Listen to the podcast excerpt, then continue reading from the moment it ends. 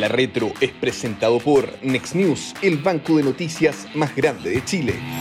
¿Cómo están? Muy buenos días. Bienvenidos a La Retro, este podcast que realizamos semana a semana en el libro para toda la audiencia, además para gente también que se quiere incorporar, porque está disponible en YouTube libremente. Así que para seguirle el pulso a las reformas económicas y obviamente discutir también algunos temas vinculados con economía, con la empresa, con la actividad empresarial en general que, discutimos acá. Como siempre, con nuestro panel estable, vuelve ahora también de, a recomponerse Cecilia Cifuentes, economista y directora ejecutiva del Centro de Estudios Financieros del S Business School, y con Guillermo Ramírez, abogado, diputado de la UDI, miembro de la Comisión de Hacienda eh, y jefe de bancada, además de partido de oposición de la Unión Demócrata Independiente, la UDI.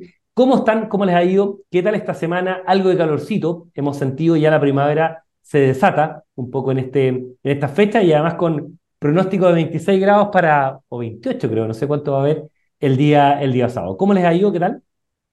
Muy bien, está muy bonito todo porque como llovió harto, eh, en el invierno está muy verde todo, entonces el paisaje está muy bonito. yo me doy cuenta cuando voy camino al paraíso, eh, salgo del primer túnel eh, y la verdad es que uno ve el paisaje hacia adelante con los cerros todo verde, parece que uno está en Italia. Es en Irlanda. Ah. Sí, tal cual. Así que ojalá que dure ese verde. Pero ahí también ojo con los incendios forestales en el sur en el verano. Que obviamente va a ser un tema eh, muy, muy fuerte y esperemos que no, que no lo sea a nivel de, mm, de, temporada un poco más estival. A ver, partamos con los temas que nos convocan. Tenemos dos para hoy día. Uno tiene que ver con reforma previsional, que es el invitado recurrente al programa. Estábamos todos esperando eh, que el gobierno, ellos habían autoimpuesto el plazo, no había sido un, elemento perentorio por parte de la oposición de tener en septiembre las indicaciones, pero ya sabemos que al menos en el cortísimo plazo, esta semana, la próxima, eventualmente la subsiguiente, nadie sabe, al menos las primeras semanas de octubre no deberíamos tener novedades respecto a esto. Pero ya ha trascendido algo, y parece que es bastante afirme, y por eso quiero partir con Guillermo en este caso, de que el gobierno se va a mantener en los dos puntos porcentuales. Solo para hacer en 20 segundos algo de historia. La primera propuesta del gobierno era 0,6, vale decir, los 6 puntos a este fondo solidario de reparto para entregarle, ¿no es cierto?, a quienes tienen más, menos, y a los que tienen menos, entregarles algo más de, aporte. Pero eh, se movió, ya había salido, ¿no es cierto?, eh, extraoficialmente, pero pareciera ser que se confirma, que el gobierno se mueve a dos puntos porcentuales de capitalización individual, que es bastante lejos de lo que ha planteado la oposición, que son los seis puntos íntegramente a capitalización individual. Entonces, en ese marco, que es obviamente la madre de todas las batallas, Guillermo, ¿cómo lo reciben ustedes? Insisto, extraoficialmente, pero pareciera que es afirme, ha salido en varias publicaciones de prensa, este tema, y con qué ánimo se llega a la presentación que haga el gobierno, la ministra Jara, Janet Jara, a las indicaciones de las próximas semanas. A ver, hoy día me levanté de buen humor, así que voy a partir por lo positivo. Mira, eh, creo que el hecho de que la ministra Jara haya tomado la decisión de dividir el proyecto, eh, que en la práctica significa abandonar el 60% de un proyecto que era totalmente refundacional, como lo hemos hablado aquí muchas veces, es una buena señal, es bueno. O sea, teníamos al principio una reforma eh, que era un cambio absoluto de paradigma, y hoy día lo que tenemos es una reforma al decreto ley 3500, o sea, se mantiene la estructura, eh, y eso yo lo valoro. Eh, lo segundo es que el lenguaje político, Cristian, eh, cuando se anuncian indicaciones y, y luego no se presentan, eso significa que el gobierno te está transmitiendo que tiene ganas de seguir conversando y de intentar llegar a más acuerdos. Puede ser con los propios o puede ser con la oposición. Pero en el fondo la razón en el 99% de los casos cuando las indicaciones no se presentan es porque hay voluntad de seguir conversando, por lo tanto yo eso también lo valoro. Ahora, creo que eh, el 2-4 que propone el gobierno, es decir, dos puntos a capitalización individual y cuatro a reparto, eh, es el piso para empezar a conversar. Ahora sí, tenemos una propuesta del gobierno que es un punto de partida serio para la negociación porque lo de antes estaba absoluta y totalmente pasado de rosca, pasado para la punta, no era serio y no era un piso desde, donde se pudiera empezar a conversar. Eh, por lo tanto, ahora, si el gobierno cree que ya se dio, no, no, no. Ahora parte la conversación y ahora donde ya empezamos a hacer las concesiones. Recién ahora. Eh, porque ahora tenemos cada uno su proyecto, cada uno su propuesta, pero dentro de un marco razonable para empezar a conversar y no como lo que había antes, que era una cosa totalmente refundacional y maximalista. Así que yo espero que tengamos las instancias para conversar con el gobierno, podamos llegar a acuerdo, eh, pero lo que está claro es que 2.4, como propone la ministra Jara, no va a ser. O sea, no hay ninguna opción, nosotros seguimos firmes en la idea de que la única forma de ser sustentable esto, de responder a los requerimientos o a las demandas de la ciudadanía, es que los puntos sean a las cuentas de los trabajadores y que esos ahorros sean, sean heredables. Eh, y en eso no hemos dado marcha atrás aún. Ahora, hay un tono, y voy al tiro con Cecilia, hay un tono, diputado, que presenta algo distinto. O sea, hay una mirada un poquito más hacia una perspectiva de avance respecto a lo que venía pasando en las semanas anteriores, ¿no? ¿Es precisamente por esta división del proyecto? Como te decía, me levanté de buen humor hoy día, pero sí, yo, yo de verdad valoro el tema de la división del proyecto Cristian, porque lo que teníamos era una cosa... Eh, eh, yo sé que la, la, la, ciudadanía quizás no lo percibía porque los medios de comunicación transmiten solamente las cosas gruesas, ¿cierto? Los debates grandes, el destino de los seis puntos de cotización, el tema de la división de la industria, pero el proyecto en sí era una monstruosidad y le entregaba en mayor o menor medida, de manera más directa o indirecta, al Estado la facultad de, al final, disponer eh, del destino de los ahorros de los trabajadores. Eh, de cómo se iba a invertir. O sea, había, era, era una cosa absolutamente refundacional y en palabras del ministro, del exministro Osvaldo Andrade, al final se trataba de quién maneja la plata, los ahorros de todos los chilenos. Ese proyecto lo que buscaba era que finalmente fuera el Estado. eso ya es una renuncia importante, eso ya no está, cuando el gobierno decide separar el proyecto, se queda con estos temas, PGU, destino de la cotización eh, y separación de la industria. Nada más. Todo lo demás que era refundacional queda afuera. Y, y, yo la verdad es que en algún minuto tuve dudas de si el gobierno iba a ceder en eso. Eh, según lo que han anunciado, todavía no han presentado indicaciones, pero según lo que han anunciado, se dieron en eso. Y uno en esto no les obliga, lo cortés no quita lo valiente. Eh, acá lo que, lo, que, lo que obliga a decir es, es un gesto que nosotros valoramos. Eh, y como te decía al principio, ahora sí estamos en un, en un en un piso, en una posición inicial decente para empezar a conversar. Lo anterior ni siquiera permitía una conversación. Ok, Cecilia, comparte esa visión positiva, digamos, optimista que, plantea Guillermo, más allá de que obviamente tiene diferencias importantes con lo que ha planteado el gobierno ahora, pero en un tono más conciliatorio, en un tono que se ve más de, la posibilidad de generar puentes, obviamente, entre la posición del gobierno, todavía bien, bien alejada de lo que era la oposición, y la posición alejada de la oposición, que es muy, muy distinta, o distante, mejor dicho, a la que era el gobierno. Sí, yo voy a hablar desde lo técnico y desde lo técnico no tengo esa mirada tan positiva como tiene Guillermo. Es verdad que hay un avance político, pero cuando ya vamos a empezar a entrar a discutir sobre el destino del 6%, yo creo que tiene que haber un insumo inicial en el que desde el punto de vista técnico tenemos que tener un mayor grado de consenso y es conocer los números y las estimaciones de mediano plazo respecto a qué tan sostenibles son los, los, distintos porcentajes o las divisiones. La verdad que se creó en algún minuto una mesa técnica en que el gobierno mostró sus números, pero todavía, y esto yo lo he visto de varios técnicos, es imposible eh, tener una estimación clara y cuáles son los supuestos del gobierno para decir que un 2.4, por ejemplo, es sostenible en el mediano plazo. Yo estoy bastante convencida que es completamente insostenible destinar un 4 a componente solidario y un 2 a capitalización. Yo creo que eso va a terminar con que las pensiones el día de mañana van a ser mucho más bajas que las actuales.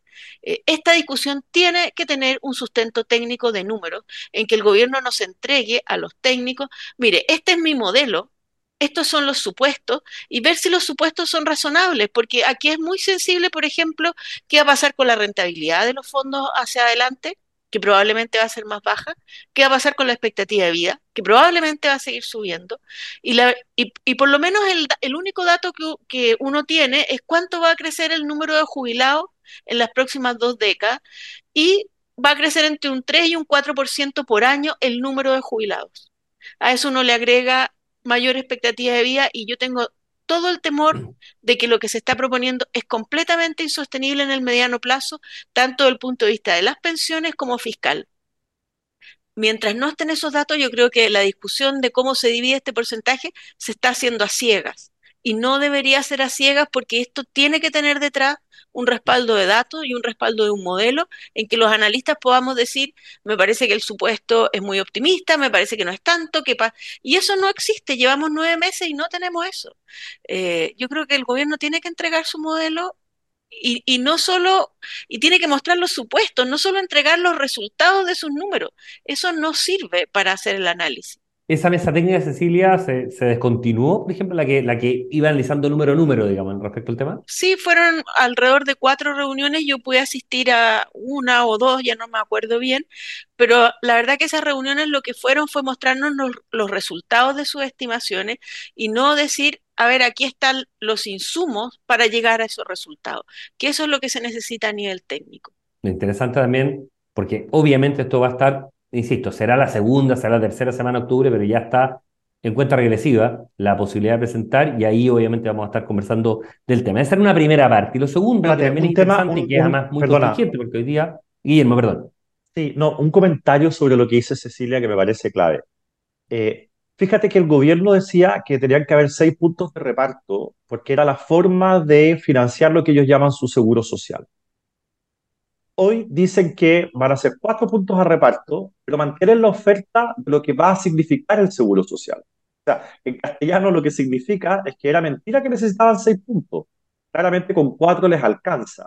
Entonces, nosotros lo que hemos dicho es, oiga, mándenos los números, queremos ver los supuestos, lo que está reclamando Cecilia. Y la verdad es que esa petición, que lleva meses, y he eh, hemos insistido en eso repetidas veces, ha caído en saco roto nosotros tenemos un grupo de asesores que empezó a trabajar sobre esto. Y ayer nos presentaron, no me acuerdo el número exacto, pero era alrededor de uno y medio, de que lo que está proponiendo el gobierno como, eh, como seguro social, eh, si nosotros lo aceptáramos, la pregunta que yo le hice a los técnicos es, dígame cuánto cuesta si nosotros aceptáramos la idea del seguro social. Y cuesta alrededor de 1,5 puntos de cotización. Entonces, y, y todavía están pidiendo cuatro. Entonces, la verdad es que eso explica probablemente por qué no quieren mostrar los números, porque de fondo ahí se desnuda, queda claro hasta dónde uno los podría apretar a ellos, digamos. Eh, pero evidentemente que si nosotros queremos tener una discusión seria en el que mande la técnica y no solamente la guata o la ideología, necesitamos ponernos de acuerdo en los números. Si no, vamos a terminar con un sistema que corre el riesgo de no ser sustentable en el tiempo. Interesante la discusión, insisto, desde ya la parte más numérica y fina a partir de la decisión de política pública de optar por una u otra de las alternativas. Eh, en función del tiempo, eh, veíamos hoy día hay cadena nacional por parte del presidente Gabriel Boric en que entrega los elementos gruesos, ¿no es cierto?, los brochazos principales del eh, proyecto de ley de presupuesto, y en eso esto es un presupuesto además que tiene un cruce político interesante.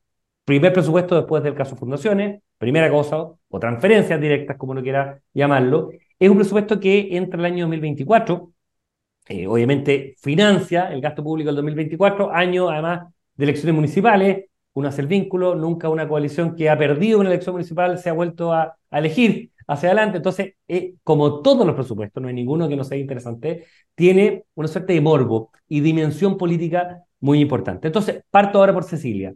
Eh, aspectos fundamentales que te parecen del presupuesto, lo hablábamos un poquito antes. Estimaciones, por ejemplo, de crecimiento.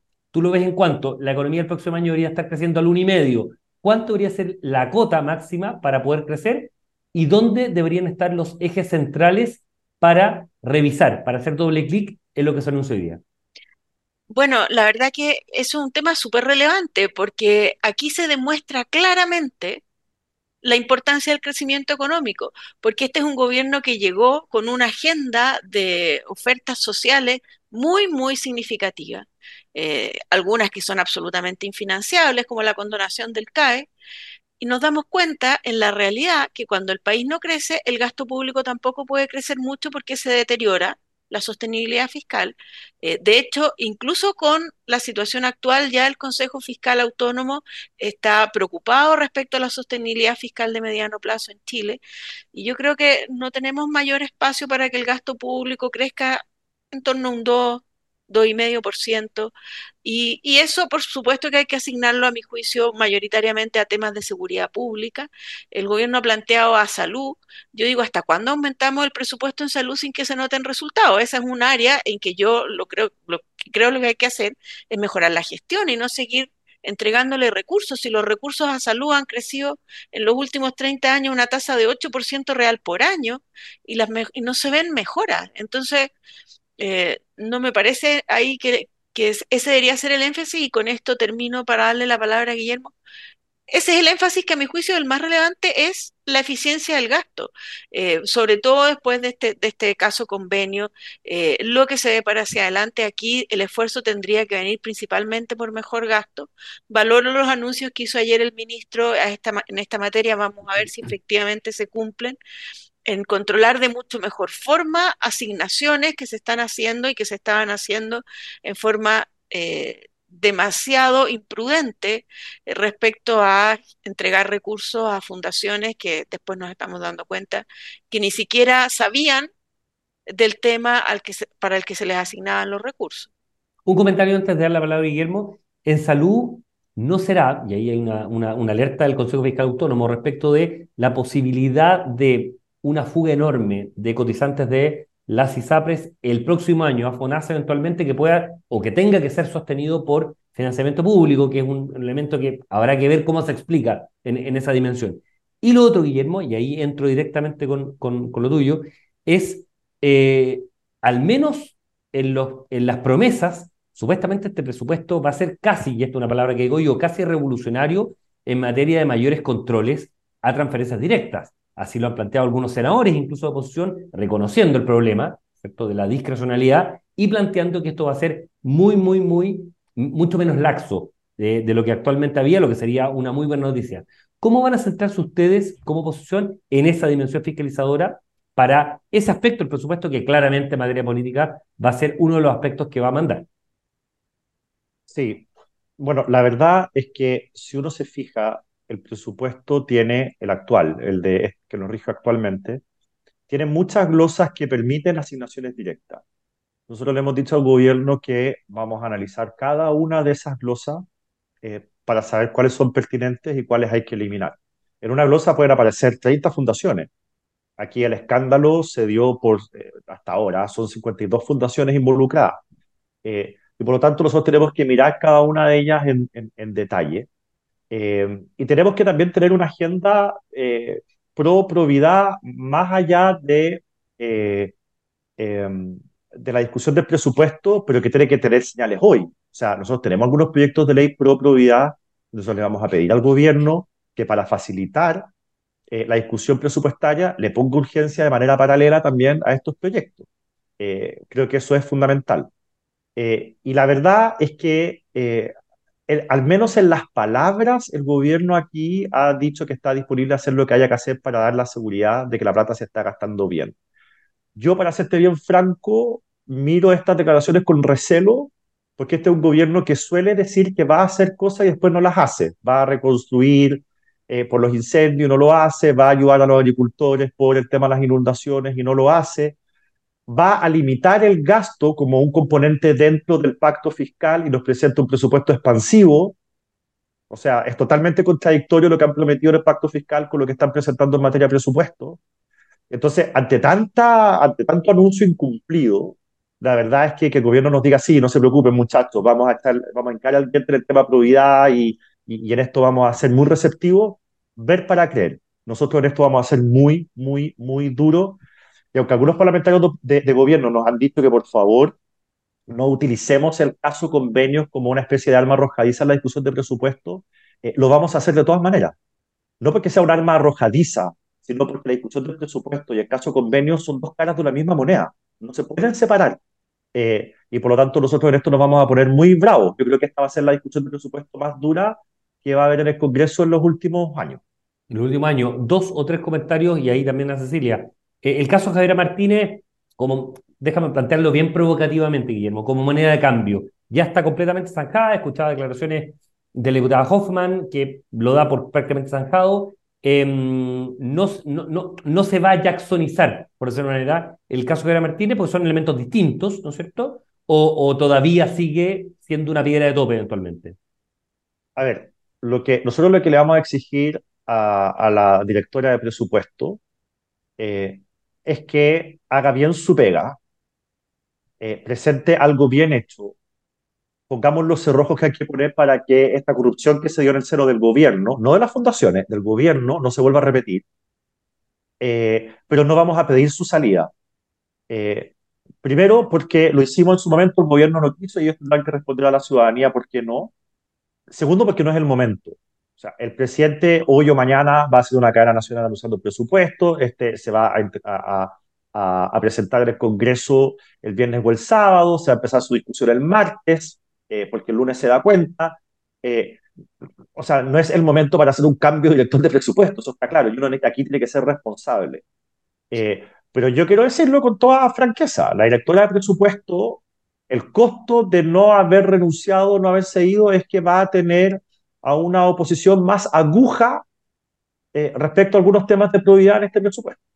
y, y, ella va a sentir, en el fondo, eh, ese rol fiscalizador más duro que vamos a mostrar en el Congreso. Y de hecho, te lo cuento a ti, esto no sé si salió en algún medio, ayer tuvimos una reunión en el Senado, los senadores y diputados de Chile Vamos y el Partido Republicano, que están en las comisiones de Hacienda eh, de ambas cámaras, para ir afinando nuestro rol fiscalizador. Fuimos con nuestros abogados que nos van a ayudar en esto, eh, y aquí es bueno que el gobierno lo sepa, eh, vamos a tener una coordinación y un equipo grande como no habíamos tenido antes. Sí, salió el nombre de dos abogados y la, y la reunión del próximo jueves en, el, Congreso. Solo para cerrar, pero lo de ayer fue de todo Chile Vamos con República. Chile Vamos. Eh, eh, solo para cerrar, Cecilia, y esto es, bien interesante desde la mirada técnica tuya. ¿Tú crees que una expansión sobre el 2,5%, 2, 2,5%, 3%, para, para hacerlo laxo, es absolutamente incompatible con una, unas cuentas fiscales saneadas o responsables en materia macro? Yo creo que está en el límite de lo prudente. Eh, y, aquí, claro, está el problema de, de hay leyes permanentes. Por ejemplo, y, si uno mira lo que ha pasado este año con el gasto, fíjate que en, los siete primeros meses del año, el 80% del aumento del gasto se explica por el pago de la PGU eso es, algo que por ley va a seguir creciendo, lamentablemente. Eh, y aquí, y, ahí tomo lo que, lo que decía Guillermo, lo comparto mucho. Es indispensable para recuperar una posición fiscal más sana en el mediano plazo y todavía estamos con una situación de déficit este año, el próximo y los siguientes, eh, que el pacto fiscal que se está discutiendo avance en mejorar y hacer más eficiente el gasto y, reducir ítems que definitivamente son redundantes o no están logrando los objetivos. Porque hay gastos que tienen una inercia, y la PGU es uno de esos, que hace muy difícil que con una economía creciendo menos de 2% podamos recuperar una situación fiscal como la que teníamos hace 10 años atrás. Pero haciendo un supuesto, si la expansión fuera 4, 5, 6 o más, obviamente la, la, la alarma se enciende, ¿no? Sí, de todas maneras. Ahí se encienden todas las alarmas, porque la verdad que, por lo menos en el último informe de finanzas públicas, lo que mostraba en el mediano plazo es que había algún espacio de crecimiento para el gasto del año 2024, pero los años siguientes no hay ningún espacio. De hecho, para cumplir la meta, el gasto tiene que estar prácticamente estancado. Alineado con el crecimiento, en torno al, al 1,5%, efectivamente. Bueno, veremos qué dice el presidente Gabriel Boric ahí en, esta cadena nacional Em, y obviamente cómo entra ya a tramitarse el presupuesto antes del día 30, que es el plazo siempre perentorio que tiene eh, por, por, disposición. Eh, muchísimas gracias, Cecilia Cifuente, economista, director ejecutivo del Centro de Estudios Financieros del S Business School, y don Guillermo Ramírez, abogado, diputado de la UDI, miembro de la Comisión de Hacienda y jefe bancada de ese partido. Como siempre, muchísimas gracias por eh, acompañarnos, a ustedes por la audiencia que nos han entregado y nos estamos encontrando la próxima semana. Que tengan un muy buen día. Nos vemos. La Retro es presentado por Next News, el banco de noticias más grande de Chile. El Libero, la realidad como no la habías visto.